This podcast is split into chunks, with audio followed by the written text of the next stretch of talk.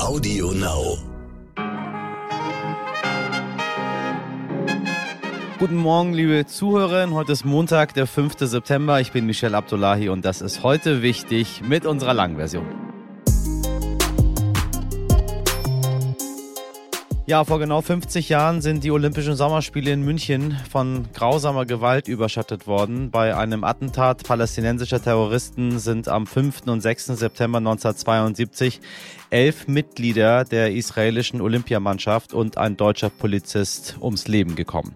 50 Jahre später gibt es immer noch Nachholbedarf bei der Aufarbeitung und fast hätte der Streit um eine angemessene Entschädigung zwischen den Hinterbliebenen der Opfer und der Bundesregierung die Gedenkfeier zum 50. Jahrestag zur Farce werden lassen. Erst im letzten Moment gab es eine Einigung. Unser heutiger Gast, Roman Deininger, hat ein Buch über Olympia 72 geschrieben und ist Chefreporter der Süddeutschen Zeitung. Mit meiner heute wichtig Kollegin Laura Chapo hat er darüber gesprochen, welche Fehler beim Umgang mit dem Attentat passiert sind, was noch getan werden muss und wie München das Gefühl der heiteren Spiele von damals in diesem Sommer wieder in die Stadt zurückgeholt hat. Und heute wird die Entscheidung fallen, wer auf den zurückgetretenen britischen Premierminister Boris Johnson folgen soll und die Scherben aufkehren darf, die er in seiner Amtszeit hinterlassen hat. Die britische konservative Partei will heute mitteilen, wen die Mitglieder zur neuen Parteispitze gewählt haben. Katharina Delling ist RTL-Korrespondentin in London und wird uns gleich erzählen, wie sie die Lage in Großbritannien einschätzt. Los geht's. An dieser Stelle blicken wir wie immer zurück auf das Wochenende und schauen auf wichtige Themen in der kommenden Woche. Und ich sage Ihnen, dieses Wochenende war ganz schön viel los. Was wichtig war. Wir hatten das ja schon mal, eine angekündigte Wartung bei der Gaspipeline Nord Stream 1 und die große Panik, dass Russland dann endgültig das Gas abdreht. Dem war aber nicht so. Es ist also nicht unbedingt überraschend, dass die Ankündigung einer weiteren Wartung der Pipeline dann nicht mehr alle zusammenzucken hat lassen. Die Überraschung kam dann aber doch am Freitagabend. Der russische Staatskonzern Gazprom hat mitgeteilt, dass wegen eines Defekts bis auf weiteres kein Gas mehr über Nord Stream 1 geliefert werde. Die Bundesnetzagentur zweifelt aber daran, dass die Mängel der wahre Grund für den Stopp sind. Die deutschen Behörden betonen, dass die Gasversorgung in Deutschland weiter gesichert sei. Wir beobachten natürlich für Sie, wie das mit dem Lieferstopp so weitergeht. Es ist knapp eine Woche her, dass ein 25-jähriger Transmann beim Christopher Street Day in Münster von einem 20-jährigen Tatverdächtigen zu Boden geschlagen wurde. Der Transmann Malte C. wollte Frauen zu Hilfe eilen, die von dem Tatverdächtigen queerfeindlich beleidigt wurden. Am Freitag ist er nun an den Folgen des brutalen Angriffs gestorben. Der Tatverdächtige befindet sich in Untersuchungshaft. Es ist ein Fall, der für große Erschütterungen sorgt und leider kein Einzelfall ist. 2021 wurden den deutschen Behörden im Durchschnitt drei queerfeindliche Gewalttaten pro Tag gemeldet und die Dunkelziffer ist hoch. Am Brocken im Harz ist erneut ein Feuer ausgebrochen. Inzwischen ist der Katastrophenfall ausgerufen worden. Die Situation ist wegen den Windverhältnissen unkalkulierbar. Die Löscharbeiten werden wohl mehrere Tage andauern. Neben 300 Feuerwehrleuten sind auch Löschflugzeuge aus Italien und Schweden im Einsatz. Und bei der NASA läuft es gerade irgendwie nicht so. Schon wieder ist der Start der unbemannten Mondmission Artemis abgesagt worden. Schuld war ein Treibstoffleck. Schon am vergangenen Montag hatte es technische Probleme gegeben. Mit an Bord sollte die Puppe Helga sein, die zum ersten Mal die Auswirkungen der Reise ins All auf den Frauenkörper testen sollte. Nun ist die Mission auf unbestimmte Zeit verschoben worden. Schade. Was wichtig wird.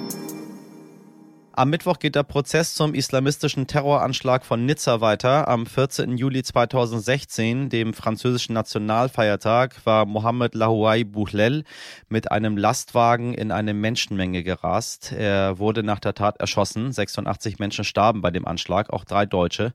Der IS reklamierte die Tat für sich. Angeklagt sind acht mutmaßliche Unterstützer. Ihnen drohen lange Haftstrafen. Noch ein Prozess wird am Mittwoch wichtig. Es geht um einen Streit zwischen Klimaaktivisten und Bundeskanzler Olaf Scholz. Auf dem Katholikentag in Stuttgart hatte er sich mit einem spöttischen Kommentar gegen die Störung seiner Rede durch die Aktivisten gewehrt, die seine Worte als Vergleich mit der Nazizeit verstanden haben. Nun muss sich einer der Aktivisten vor Gericht verantworten, unter anderem wegen Hausfriedensbruch. Am Freitag soll der Wasserstoffzug Mireo Plus H zum ersten Mal auf der Teststrecke Wegberg-Willenrad am Niederrhein starten. Die Deutsche Bahn entwickelt gemeinsam mit Siemens Mobility ein Wasserstoff-Gesamtsystem, das Dieselzüge im Regionalverkehr auf lange Sicht ersetzen soll. An dieser Stelle empfehle ich Ihnen nochmal herzlichst unsere Folge 350 von letzter Woche zum Thema Wasserstoff. Wir kommen, was die Versorgungslage betrifft, nach allem, was wir heute ermessen können, durch den Winter.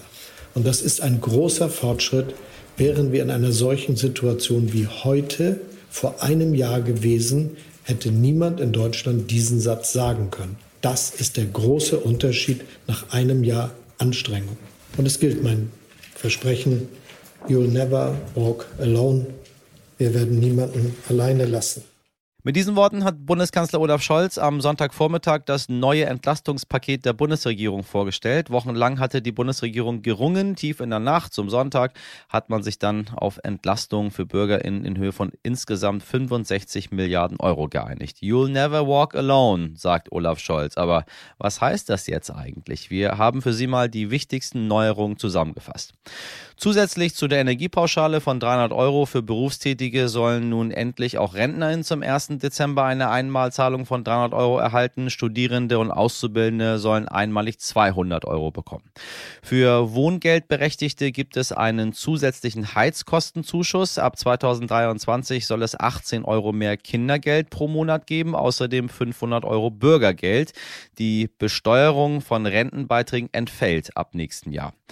Dann soll es auch noch eine Strompreisbremse geben. Für einen Basisverbrauch an Strom soll künftig ein vergünstigter Preis gelten. Finanziert werden soll das durch Gewinnabschöpfung bei Energiefirmen. Und liebe Leute, es tut sich auch wohl was bei der Nachfolge für das 9-Euro-Ticket. Zum kommenden Jahr soll es ein Ticket geben, das zwischen 49 und 69 Euro pro Monat kosten soll. Wir bleiben gespannt bei all dem Kuddelmuddel, wo man nicht so wirklich durchschaut, wer da jetzt tatsächlich wie wann, wo, was entlastet wird. Also verzeihen Sie, wenn Sie es verstanden haben, Gratulation. Ich habe ehrlich gesagt gar keine Ahnung, was das alles so wirklich bringen soll, außer, ich glaube, sehr, sehr, sehr viel Bürokratie. Er wollte ja eigentlich am liebsten gar nicht gehen. Am Ende musste er es dann aber doch. Nach gut drei Jahren endet die Amtszeit des britischen Premiers Boris Johnson. Er hinterlässt, ja, sagen wir mal, ein Trümmerfeld, das der oder die Nachfolgerin jetzt aufräumen darf. An diesem Montag erfährt das Land, wer auf Johnson folgt. Im Rennen um das Amt sind die Außenministerin Liz Truss und der Ex-Finanzminister Rishi Sunak. Meine Kollegin Katharina Delling, RTL-Korrespondentin für Großbritannien, hat uns ihre Einschätzung dazu per Sprachnachricht geschickt.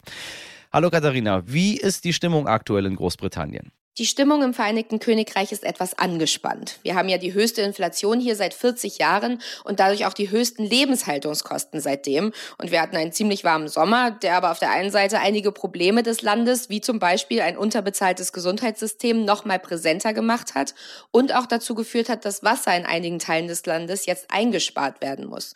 Langsam weicht jetzt der Sommer dem Herbst. Man merkt schon, wie es grauer und kälter wird. Und damit kommt das nächste Problem wegen der hohen Lebenshaltungskosten und der steigenden steigenden Strom- und Gaskosten werden sich viele Briten im Herbst und Winter aussuchen müssen, ob sie essen oder heizen wollen.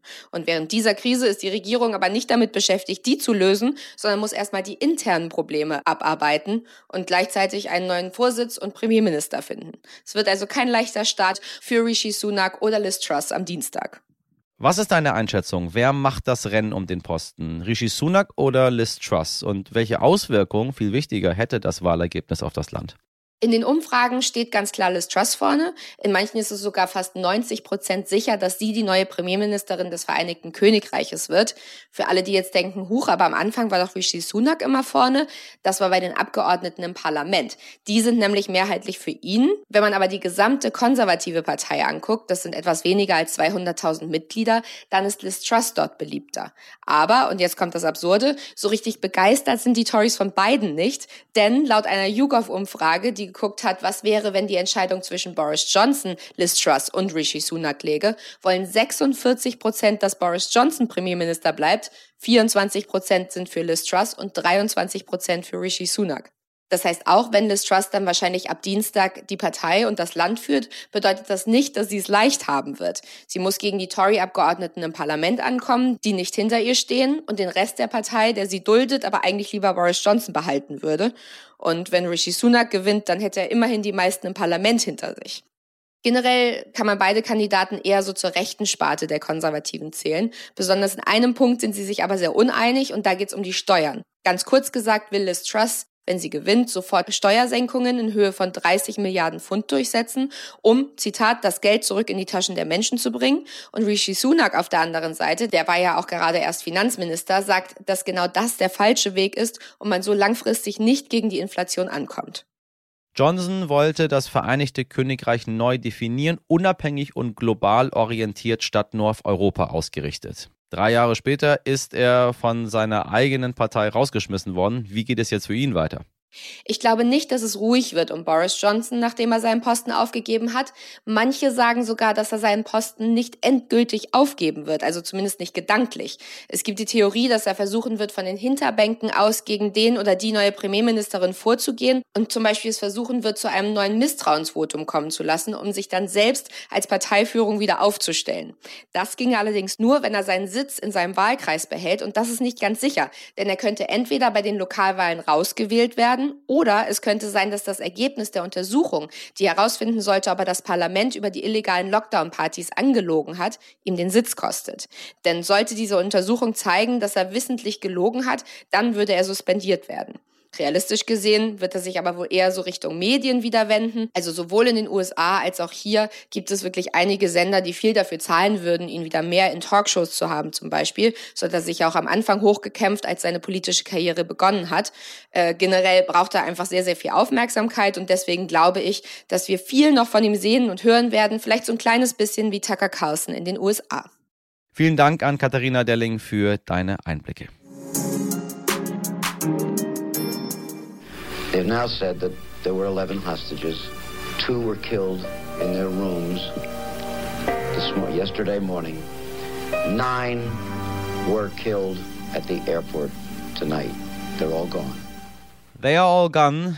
Sie sind alle von uns gegangen. Dieser kurze Satz des ABC-Nachrichtensprechers Jim McKay erlangte traurige Bekanntheit, denn damit kam die Wahrheit ans Licht, dass elf Mitglieder der israelischen Olympiamannschaft und ein Polizist bei dem Olympiatentat 1972 in München ums Leben gekommen sind. Palästinensische Terroristen dringen am 5. September 1972 in das olympische Dorf ein. Sie erschießen zwei Israelis sofort und nehmen neun als Geiseln. Die Attentäter wollen mehr als 200 palästinensische Gefangene aus israelischer Haft freipressen. Die israelische Regierung geht nicht auf die Forderung ein. Mehrere Befreiungsversuche scheitern vor den Kameras der Presse und ZuschauerInnen auf der ganzen Welt. Zuletzt fordern die Terroristen, mit den Geiseln nach Ägypten ausgeflogen zu werden. Am Militärflughafen Fürstenfeld Waldbruck haben die Behörden ihre letzte Chance, die Attentäter auszuschalten. Der Einsatz geht schrecklich schief. Fünf Scharfschützen eröffnen gegen 22.30 Uhr das Feuer auf die Terroristen. Am Ende sterben alle Geiseln, ein Polizist und fünf der acht Attentäter. Bevor der Satz von Nachrichtensprecher Jim McKay um die ganze Welt ging und die Nachricht verkündet wurde, dass alle gestorben waren, hatten sich davor sogar Falschmeldungen verbreitet, dass der Einsatz gut gelaufen sei.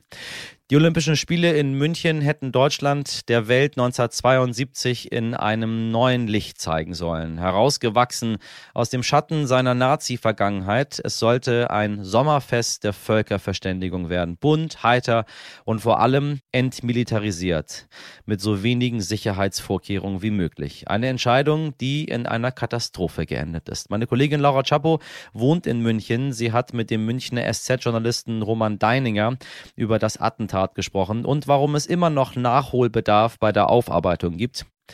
Beide haben aber in diesem Sommer in München noch gemerkt, dass mit den Erinnerungsveranstaltungen und den dort ausgetragenen European Championships auch wieder ein Hauch von Olympia, von den heiteren Spielen in der Stadt wehte. Hallo Roman, schön, dass du da bist. Servus, hallo. Ja, jetzt kurz vor dem 50. Jahrestag des Olympia-Attentats hat München ja die European Championships ausgerichtet. Und schon bei der Eröffnungsfeier war der Olympiaberg ja voll mit Menschen, das Gelände hat geleuchtet. Es war sofort diese einzigartige Atmosphäre von diesem Sportevent spürbar. Ähm, zu den Wettbewerben sind wohl mehr als 1,4 Millionen ZuschauerInnen gekommen. Deutschland ist im Medaillenspiel ganz an der Spitze gelandet. Und trotzdem hat diese Veranstaltung ja auch ähm, eine Erinnerung wieder ganz präsent gemacht und das Attentat von 1972 wieder so ein bisschen zurückgebracht. Ähm, damals hat ja auch alles ganz unbeschwert begonnen. Du lebst wie ich auch in München. Wie hast du das jetzt in den letzten Wochen hier so wahrgenommen? Die European Championships waren definitiv ein Hauch von äh, den heiteren Spielen, also dem, was vor dem schrecklichen Attentat lag. Ähm, was mir besonders gefallen hat bei den European Championships war ähm, im Olympiastadion bei der Leichtathletik, dass natürlich die Stimmung toll war äh, bei den deutschen Goldmedaillen, aber eben auch, äh, wenn andere gewonnen haben. Und mhm. die Fairness dieses Publikums, das hat tatsächlich was äh, gehabt von den, von den Spielen 72. Du hast schon wahnsinnig viel zu den sogenannten heiteren Spielen von 72 recherchiert, hast auch ein Buch geschrieben. Kannst du uns mal mitnehmen in diese Zeit damals? Was war an den Olympischen Spielen in München damals so besonders? Also die Väter der Spiele, äh, Willi Daume, der deutsche Olympiachef und äh, Hans-Jochen Vogel, der Oberbürgermeister von München, hatten sie vorgenommen, das neue Deutschland zu präsentieren. Also äh, nicht mehr waffenstarrend und zackig wie 1936 in Berlin bei den Nazispielen, sondern lässig und bunt. Und ähm, das war auf allen Ebenen äh, spürbar, ja, im Design von Otto Eicher, in der atemberaubenden Stadionarchitektur von Günter Benisch und es hat sich auch auf die auf die Stimmung der Leute im Publikum, auf die Begeisterung, aber auch der Sportler selber übertragen. Es war einfach wirklich ein, ein großes äh, Friedensfest von tänzerischer Leichtigkeit äh, bis zu jenem Anschlag, der alles kaputt gemacht hat. Ja, dann passierte diese unglaubliche Grausamkeit. Ähm, palästinensische Terroristen haben insgesamt elf Mitglieder der israelischen Olympiamannschaft ermordet. Bei der missglückten Befreiungsaktion stirbt auch noch ein Polizist. Wie konnte das überhaupt passieren? Wo lag das Versagen da aus heutiger Sicht? Die deutschen Organisatoren waren da ein Stück weit Opfer ihrer besten Absichten, denn mhm. ähm, eben weil sie dieses neue Deutschland zeigen wollten, ähm, haben sie auf die Sicherheitsvorkehrungen nicht genug Wert gelegt. Ähm, sie wollten keine Uniformen, keine Waffen in den Stadien, deswegen haben die Polizisten halt äh, azurblaue Sakkos getragen und eben keine Pistolen. Und ähm, äh, das hat äh, den Terroristen das Handwerk äh, erleichtert. Ähm, es gab konkrete Hinweise auf einen Anschlag vor den Spielen, die haben die Deutschen ignoriert. Ähm, der ähm, Einsatz ähm, am Tag des Anschlags äh, war dann ziemlich dilettantisch. Also es ist einiges schiefgegangen, weil man einfach nicht vorbereitet war. Und was man den Deutschen vorwerfen muss, ist, dass man vorbereitet hätte sein sollen. Mhm. Denn es gab ja vor den Spielen palästinensische Anschläge, äh, unter anderem sogar einen in München 1970 am Flughafen Riem, als bereits ein Mensch bei einem versuchten Überfall auf eine israelische Maschine gestorben ist. Man hätte gewarnt sein müssen. Auch von Seiten der Polizei ist ja einiges schiefgelaufen. Kannst du da noch mal ein bisschen konkreter werden? Was weiß man da auch heute darüber? Die Münchner Polizei hatte keine Scharfschützen, also zumindest keine äh, Polizisten, die eine Ausbildung genossen hätten, die äh, den Namen Scharfschütze äh, verdient. Sie hatten keine Präzisionsgewehre.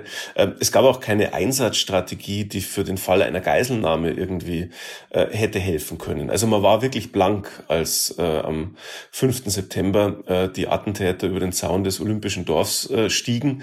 Und so hat sich der Einsatz dann den Tag über auch entwickelt. Es ist schiefgegangen, was schiefgehen kann.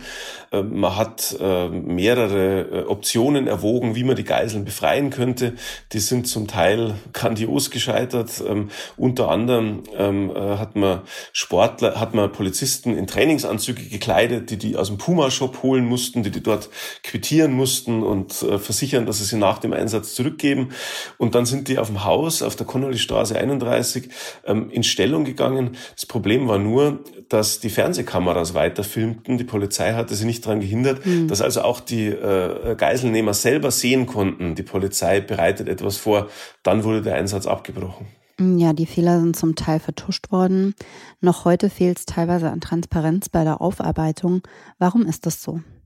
Es gab in Deutschland ähm, nach Olympia 72 äh, den starken Willen, einfach den Deckel drauf zu machen auf dieses schreckliche Ereignis. Mhm. Man wollte das eigene Scheitern nicht auch noch ausstellen vor den Augen der Welt. Und ähm, es gab ja auch keine politische Kraft, die da eine Aufklärung hätte erzwingen können. Ja, die CSU hat in Bayern regiert, äh, SPD und FDP äh, haben in Bonn damals regiert. Also es gab niemand, der, ähm, der wirklich Interesse daran gehabt hätte, dass man aufklärt.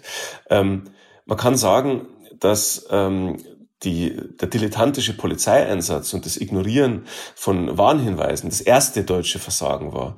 Das zweite deutsche Versagen, die schäbige Behandlung der Hinterbliebenen, der Toten und die Verweigerung von Aufklärung, das unter den Teppich kehren, die Vertuschung, mhm. das war das zweite Versagen und das ist moralisch äh, für mich fast noch schlimmer.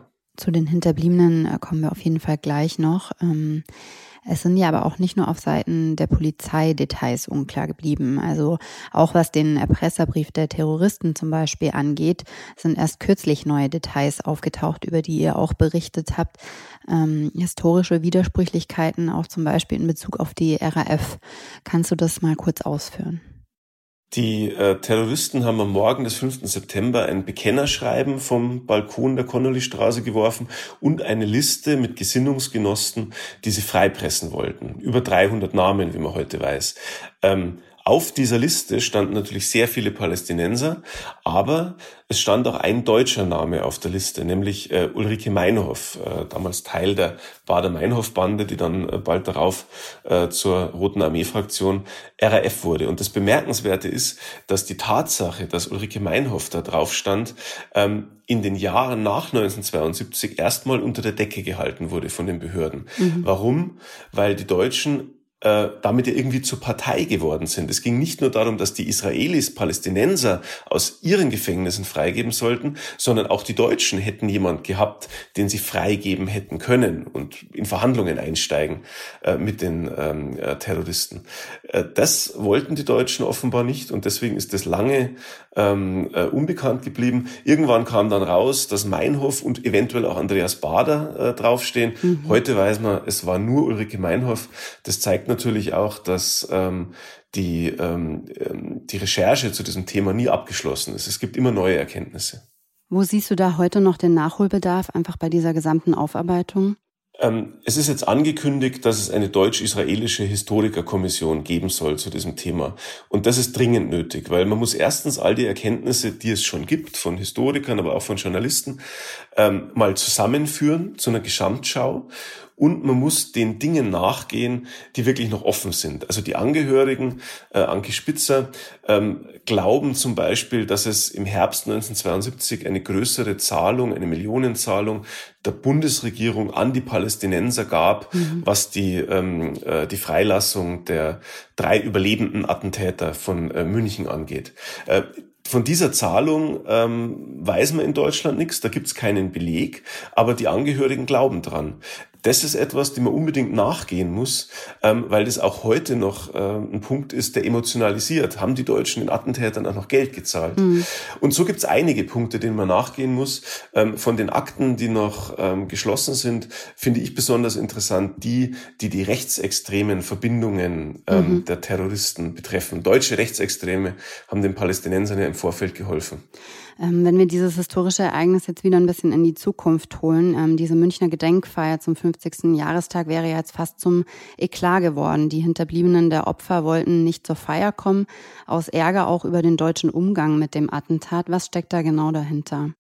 Die deutsche Seite hat den Angehörigen sehr lange alles verweigert, was anständig gewesen wäre. Ja, also die Wahrheit über die Ereignisse damals, Akteneinsicht, ähm, eine Entschuldigung, aber auch ähm, eine, eine Entschädigung. Es gab äh, deutsche Hilfszahlungen, die aber nicht Entschädigung heißen durften, 1972 und 2002, damit es nicht wie ein Schuldeingeständnis aussieht. Mhm. Ähm, jetzt haben die Angehörigen aber eine formale Entschädigung gefordert und es zur Bedingung gemacht, dass sie ähm, äh, zur, äh, zur Feier kommen, jetzt zur Gedenkfeier am 5. September. Und ähm, Lange sah es so aus, als würden die äh, Deutschen die Forderungen der ähm, Israelis da nicht erfüllen wollen. Mhm. Und erst im letzten Moment hat man jetzt eingelenkt und erkannt, dass es dann nicht nur um Geld geht, sondern dass das Geld auch eine Illustration deutscher Verantwortung ist. Mhm. Also ich habe diese Forderung persönlich durchaus verstanden. Es war eine robuste, wuchtige Forderung am Anfang. Da waren immer so 10 Millionen pro toten äh, israelischen Sportler im Raum. Aber ähm, Natürlich äh, verstehe ich die blanke Wut der Anke Spitzer und ihrer Mitstreiter, weil sie so schlecht behandelt worden sind mhm. äh, von den deutschen Behörden. Jetzt ist es ja zu dieser Einigung gekommen. Ähm, wie sieht die denn jetzt genau aus und wie bewertest du jetzt auch diesen Kompromiss?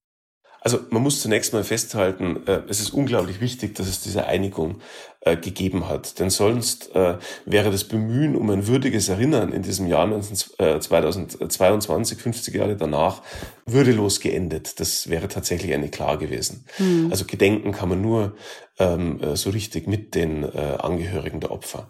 Ähm, ich glaube, dass die deutsche Seite sich zu Recht noch bewegt hat. Ich glaube aber auch, dass es richtig war, von den Angehörigen von ihren Maximalforderungen abzugehen. 28 Millionen Euro hm. stehen jetzt als Gesamtsumme im Raum. Äh, wenn man das runterbricht, dann kommt man so ungefähr äh, ja, zwischen 2,5 und 3 Millionen äh, pro Opfer. Und ähm, das ist was, was quasi an der Unterkante dessen liegt, was die Angehörigen von Anfang an gefordert haben.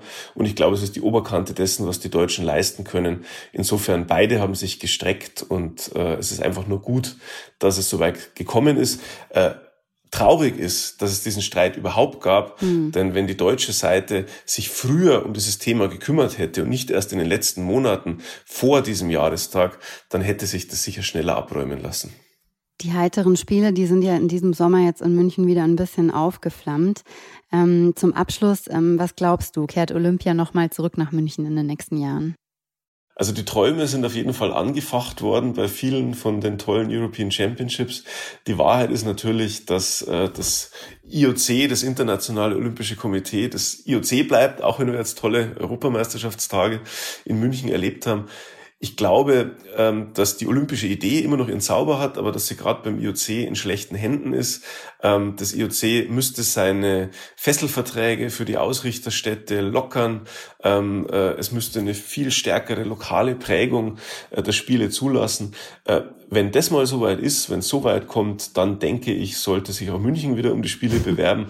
Denn ja, man sollte die Spiele jetzt nicht den, den Despoten der Welt überlassen. Nachhaltigkeit und, und viele andere gute Dinge sind, wie München 72 bewiesen hat, ähm, schon am ehesten in Demokratien möglich.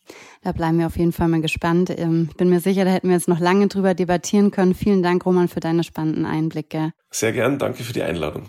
Vielen Dank an Roman Deininger und meine Kollegin Laura Chapo.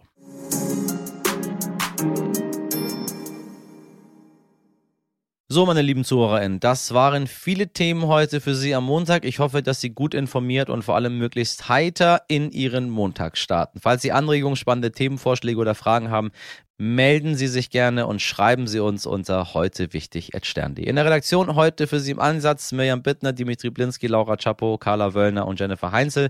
Produziert wurde diese Folge von Nikolas Femerling. Morgen ab 5 bin ich wieder für Sie da. Ich wünsche Ihnen einen wundervollen Montag. Machen Sie was draus. Bis dahin, Ihr Michel Abdullahi.